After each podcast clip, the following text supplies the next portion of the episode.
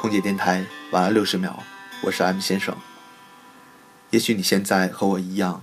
独自在陌生的城市，甚至陌生的国家，一年中回家的时间屈指可数，陪伴爸妈的时间更少。也许你也在纠结未来去哪里，想着这么多年的漂泊和努力对自己的意义是什么。我想你也一定和我一样，渐渐开始变得从容和坦然，对于生活的困难能够更理智的看待，对自己也有了更多的理解。每个人的生活便都是这样的过程，不尽相同，有多少相似？我们都在漂泊的时候犹豫过，我们都为了一些而放弃了另一些，而正因为我们放弃的这些东西，才让我们明白现在拥有的有多可贵。今天是二零一六年的第一天，我是 M 先生，我在悉尼，祝你晚安。